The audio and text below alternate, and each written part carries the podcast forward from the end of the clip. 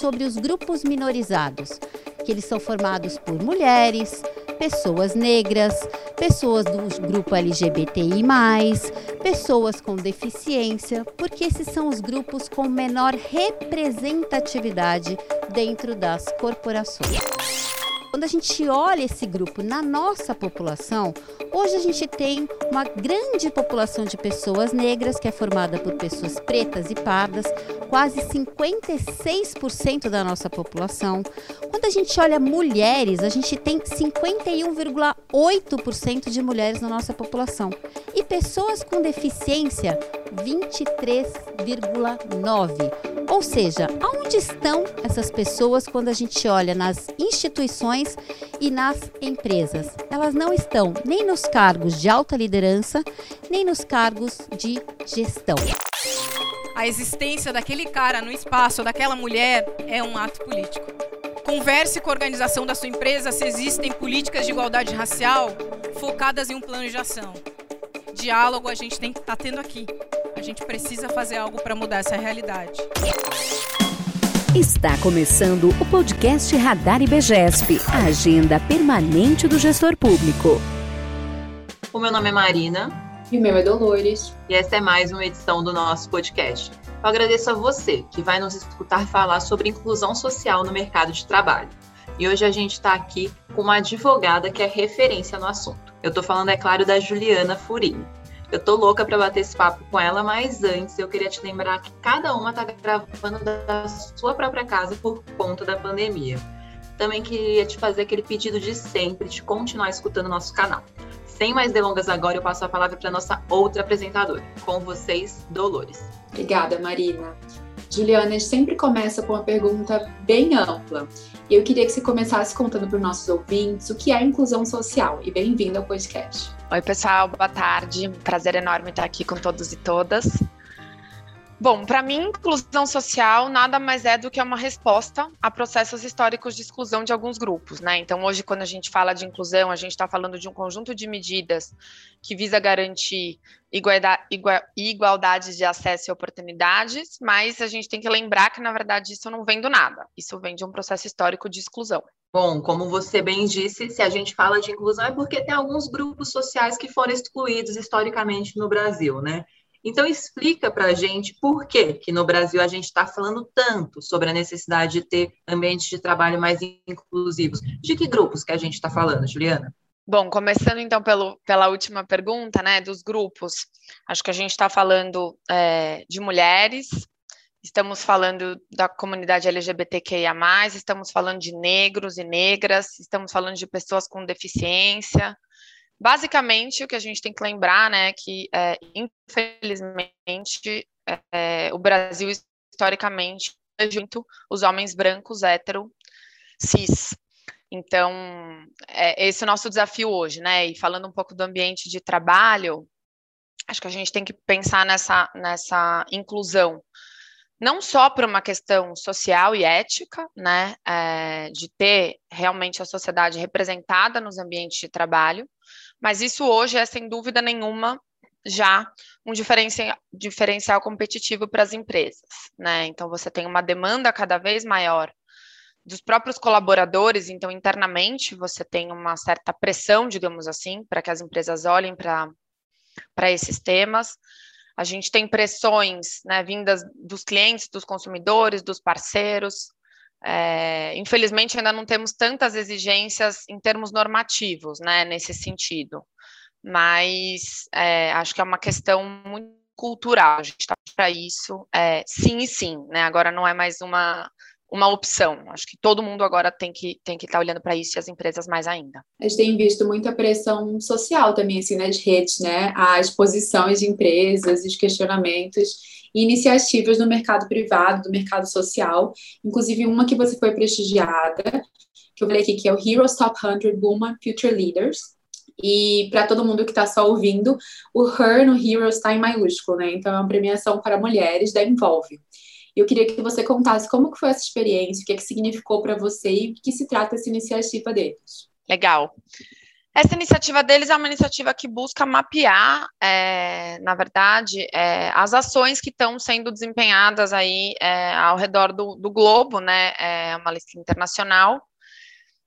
Na, em, em, diversos temas de inclusão, né? Aqui a gente até fala do Heroes, que, que tem uma, um, é um tema efetivamente que está olhando para gênero especificamente, mas eles têm é, listas que olham para a inclusão em diversos outros temas né? Então, pessoas com deficiência, LGBTQIA.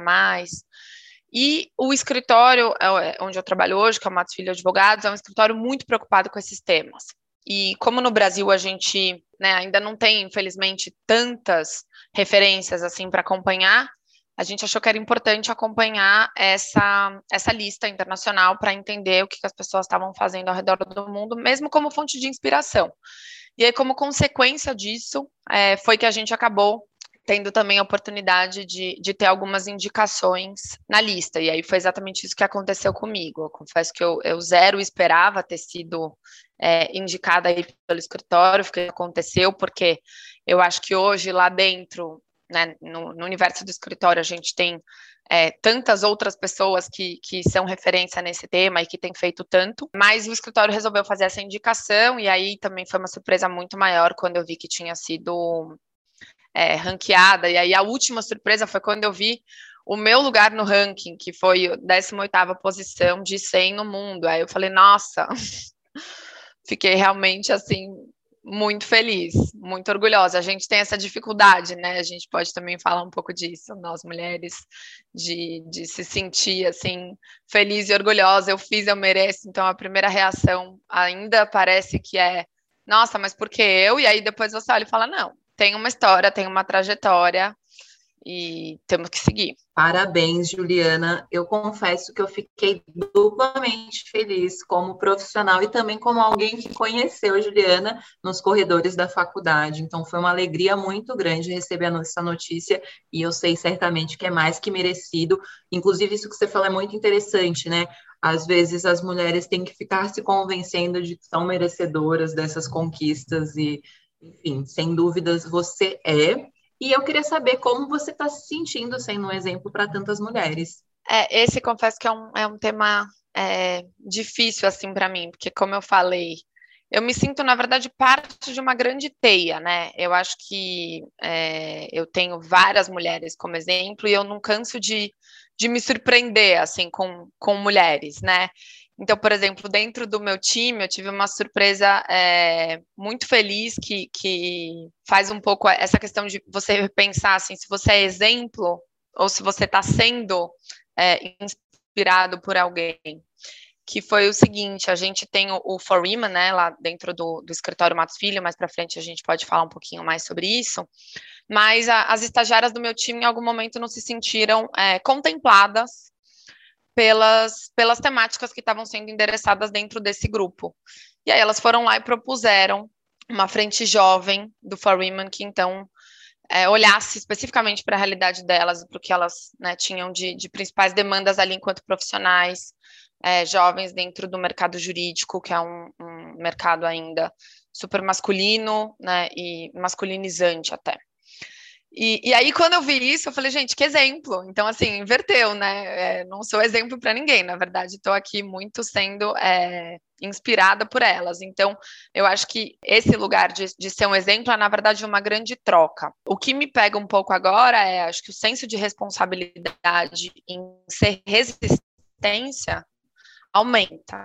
Né, se você está é, tendo a consciência de que outras pessoas podem olhar para você e falar: como é que ela faz, como é que ela reage, eu acho que tem que ter uma disciplina maior, né, em relação ao a não deixar passar mesmo a, a piadinha, o comentário, né, enfim, acho que esse é uma, um exercício constante, né, por mais que a gente fale dessas pautas e tal, no dia a dia não deixar passar por menor que possa parecer, essas pequenas violações às quais a gente está sujeitas. Acho que esse, assim, no momento, é, é um pouco isso que, que tem passado muito pela minha cabeça, assim. Muito bom, eu acho que tanto a lista Heroes da Envolve, quanto esse exemplo que você trouxe das estagiárias, é, mostra a importância de ficar vendo que, que ações estão surgindo, né, porque a gente sempre está muito é, centrada no que é uma pauta para a gente como mulher, mas existem outras pautas. É, e o IBGESP ele também atua nessa frente de igualdade de gênero e aumentar a diversidade no setor público.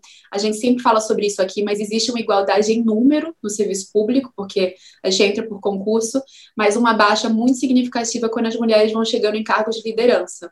Então, eu queria saber como que a sua atuação no escritório contribui também para essa busca da igualdade de gênero e para a diversidade nos, nos ambientes tanto públicos quanto privados. Tá, vou falar assim, a minha, a minha contribuição, ela se mistura muito com a contribuição institucional do escritório para o assunto, vou, vou, vou falar aqui um pouco. Eu diria que a gente tem basicamente é, três formas de, de contribuir com o assunto. Então, a primeira delas seria nossa contribuição interna, né?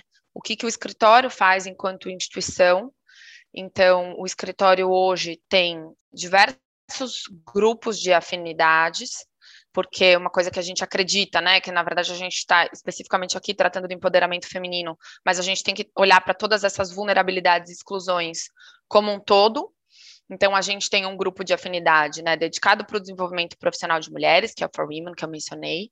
Tem o M Friendly, que está olhando para a comunidade LGBTQIA, de forma mais específica, mas que também, por exemplo, eu, eu sou uma aliada do M Friendly, e, e como mulher, ainda que mulher hétero, é, esse grupo me afeta e me beneficia também, porque de certa forma a gente está falando no final do dia de um ambiente mais inclusivo e mais diverso. A gente tem também um, um grupo que se chama Soma Talentos, que é focado numa equidade étnico-racial no ambiente jurídico, que também ainda é um ambiente é muito branco, né? Um grupo que se chama Em Frente, que é dedicado a pessoas com deficiências, e um grupo de liberdade religiosa, que é o LIRI, porque a gente também entendeu que era necessário ter isso no escritório. E aí, mais recentemente, por conta da pandemia, a gente criou um grupo que se chama Em Família, que discute questões de parentalidade, que para as mulheres também né, foi essencial na pandemia, e que a gente vê um, um, um benefício no final do dia para todo mundo, né? Não é só para a mulher que está ali, enfim,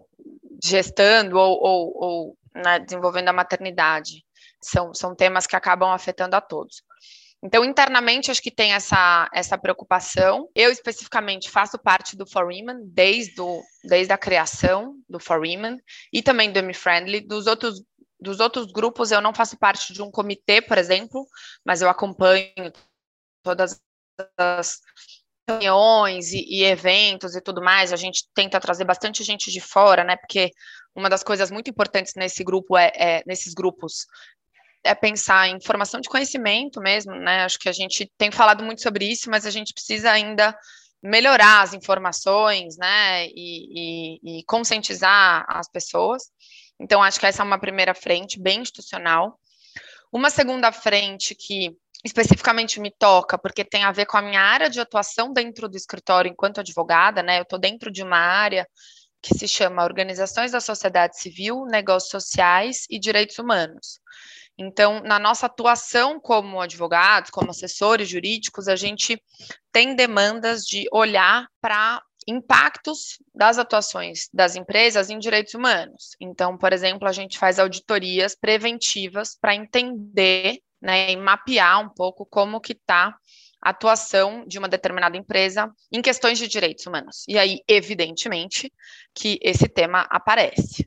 Né? Então, a gente tenta, é, de certa forma, é, influenciar também nossos clientes a olharem para isso. Né? Muitas vezes a gente tem é, que dá consultorias, né? Então, as, o exemplo mais clássico, né, da empresa que às vezes não sabe lidar com uma mulher trans, por exemplo, para que banheiro que eu encaminho, como é que eu faço.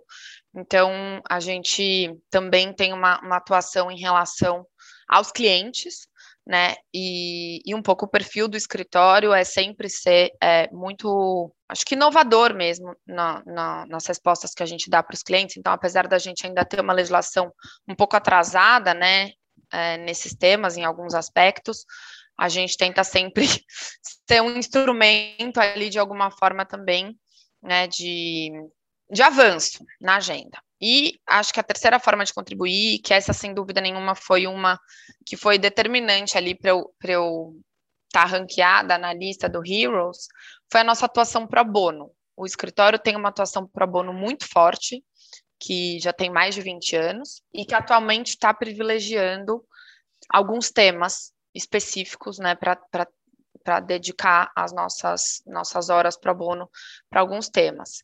E igualdade de gênero é um deles, sem dúvida nenhuma, mulheres em situação de violência, doméstica especificamente, até por conta da pandemia, infelizmente isso cresceu. Então eu atuei e atuo ainda muito em vários casos pro bono de organizações que têm, né, ou assim, o tema de, de igualdade de gênero especificamente, ou temas é, mais fechadinhos. Então, para dar alguns exemplos aqui para vocês, né, a gente tem um cliente que se chama Leme, né, que é uma associação que está olhando para aleitamento materno. Um outro cliente que se chama Reprograma, que está olhando para as mulheres na tecnologia. Mulher em Construção, que está tentando atrair mulheres para o setor de construção. A gente está constituindo recentemente o Me Brasil, que é uma iniciativa internacional que está vindo para cá, que busca mapear situações também de, de violência e violação de direitos. Então, eu diria, é, de forma geral, assim, que seriam essas, essas três formas de, de atuação. Uma bem, assim, internamente, pro, né, dentro do ambiente do escritório, a segunda influenciando clientes, a terceira fazendo casos para bono. Bom, uma baita atuação, Juliana, e eu acho que nosso ouvinte deve estar coçando os dedos para ir atrás dessas iniciativas no Instagram, nos sites, nas redes sociais. Então, a gente vai poupar esse trabalho do ouvinte e colocar aqui na descrição alguns desses nomes que você ouviu de inter... iniciativas interessantes para a gente promover a inclusão social. Então, dá uma olhadinha, é importante a gente sempre disseminar esse tipo de iniciativa. Bom, falando nisso, falando em disseminar, Juliana, queria saber por que, que os homens são aliados na luta pela igualdade de gênero. Pela pesquisa que aqui nossa equipe editorial fez, o For Women, ele tem uma preocupação em incluir os homens em algumas áreas dessa luta, né? Porque a gente sabe que alguns ambientes têm que, de fato, prezar pela reunião de mulheres cis, mulheres trans, porque a autoidentificação é muito importante, mas em outros contextos, em outros aspectos, a gente precisa de uma luta coletiva. É, acho que, assim, primeiro porque a gente tem uma questão é, estrutural e estruturante na nossa sociedade, né? Então não tem muito como fugir disso. É, segundo, porque a gente não, não, não queria, e, e, claro que isso foi a base de muito aprendizado, né? O For Women, sem dúvida nenhuma, começou como uma reunião de mulheres advogadas discutindo suas questões. E aí a gente viu que sem os homens a gente também não ia, não que a gente precise deles, mas que como é uma questão realmente é, coletiva, né, e eles são parte do escritório, lá, falando do nosso micro-universo, é, a gente precisaria deles, né? Não só da conscientização deles, mas da contribuição efetiva. Então, o For Women não podia ser só uma reunião de mulheres, né, de mulheres para mulheres. E aí o escritório até assinou é, um compromisso da, da ONU que se chama He for She, né, que fala justamente dessa necessidade do apoio é, dos homens. E acho que foi, foi muito legal assim ver os efeitos da participação dos homens do escritório no For Women é, nas suas próprias casas, né? No caso dos homens héteros, assim, depois relatando do quanto ele mudou a participação dele né, nas questões domésticas por estar tá acompanhando as discussões do For Women, né? Como ele começou a enxergar, então aí é muito bacana ver também que isso pode gerar efeitos para além das portas institucionais, né, e, e, e do escritório, e que esses homens também já estão se portando diferente em reunião, né, é, interna, reuniões internas ou externas, e, e tem sido bem bacana tê-los, assim. A gente tem alguns exemplos de, de, de homens que estão acompanhando sempre o, o For Women e é, é, é interessante de, de ver também a mudança que a gente causa neles. Muito bom. O IBGESP tem um setor de impacto social que pensa nisso, né? Empoderar lideranças femininas. Eu acho que o nosso momento é saindo ali da sua atuação 1, que é a atuação interna. O nosso institucional é muito focado nisso. A nossa empresa hoje é basicamente formada por mulheres, então a gente vive uma realidade distante de social, assim, a gente tem, sei lá, 85% de mulheres, tá? Ao contrário. Mas a gente também tem debatido muito isso no papel do homem, porque se a gente quer promover mulheres líderes, quem está ocupando a liderança são homens, a gente vai precisar da participação deles também. Como que você pensa, além da, para além da participação masculina, o que, que a gente pode fazer para levar essas mulheres para o topo das suas organizações?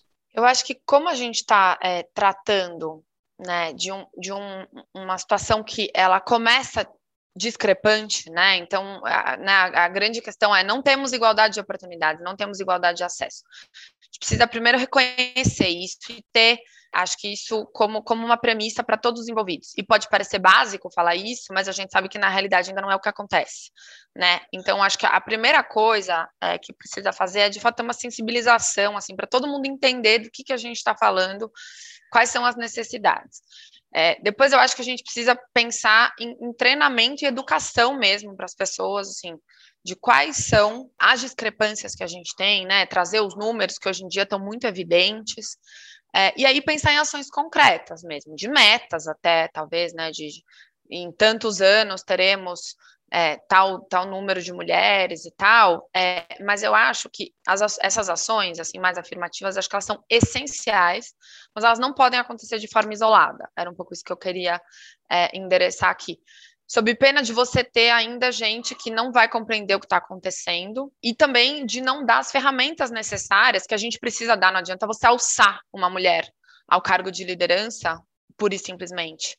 Né? Você tem que dar as ferramentas é, necessárias para isso, né? Então, eu acho que as coisas têm que ser, têm que ser feitas de, de, forma conjunta.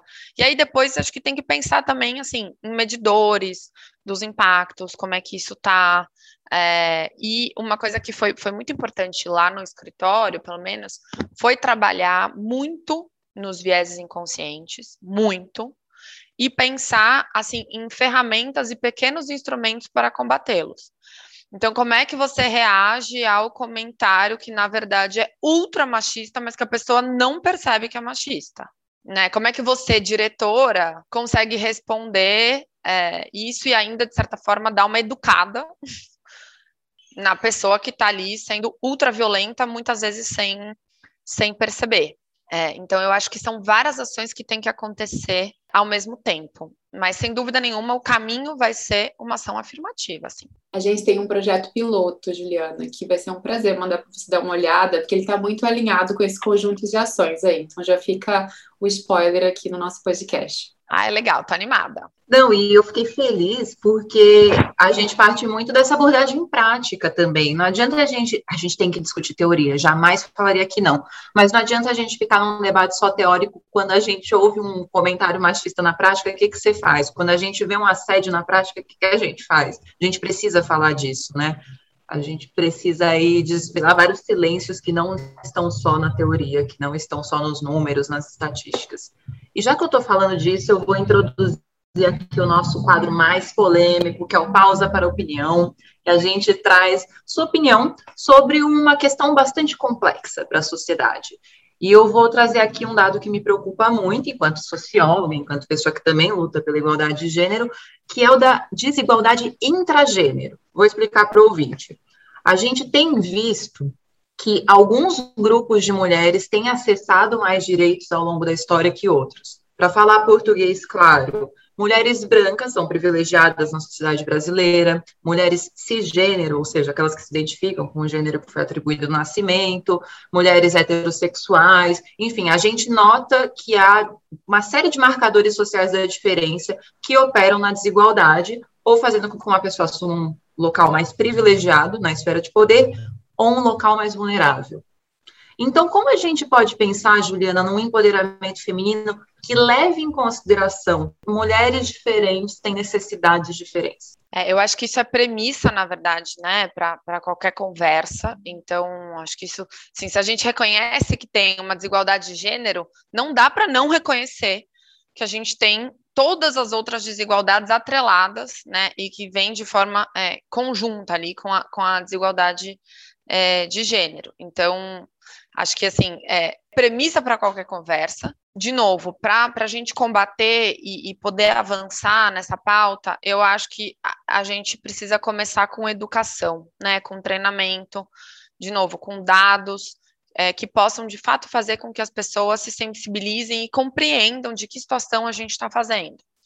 É, e quando eu falo treinamento, eu vejo pela nossa atuação, por exemplo, pro bono aqui no escritório, pensando na atuação da gestão pública, da necessidade de, de treinamento e capacitação do agente público que está ali na, na ponta, recebendo eventualmente uma mulher que acabou de passar por uma situação de violência é, e que precisa entender também todas essas vulnerabilidades que vêm associadas a ela. Né? É uma, uma, uma, coisa muito interessante que confesso que para mim assim até foi muito reveladora aqui é, quando a gente começou a olhar para isso no escritório foi uma questão é, simples, né? Você vai lidar com direito de família, está pensando ali numa uma, um divórcio, sei lá, uma separação, qualquer situação que envolva uma criança. Se privilegia tanto a criança que a mulher ela, ela é quase que esquecida nesse processo. Né? Então, é, o agente que está ali na ponta lidando com essa situação, um agente público, e aí pode ser o juiz, pode ser o promotor, pode ser a pessoa que vai estar tá na delegacia recebendo para denúncia, pode ser a pessoa que está no conselho de assistência social, enfim, conselho de criança e adolescente, diversos. Tem que ter um olhar para isso, né? Tem que entender quais são as vulnerabilidades de uma mulher negra, por exemplo, ou de uma mulher trans, né? É, então eu acho que a primeira ação seria realmente é, treinamento e educação. Acho que sem isso a gente avança pouco. Nossa, eu fico muito feliz de ouvir isso, porque de fato, a missão do IBGESP é essa. A gente tem muito orgulho de ano passado ter treinado milhares de atendentes públicos da Secretaria Municipal de Inovação e Tecnologia.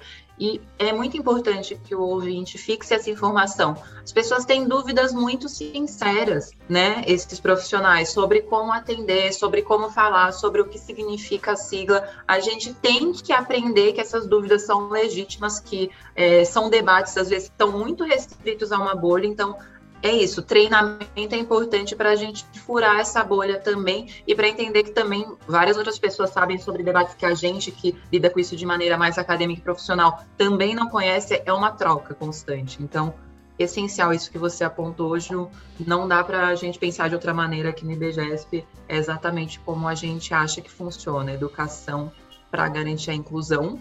É isso, daqui a 15 dias o nosso podcast está de volta, eu vejo vocês lá. Tchau, tchau.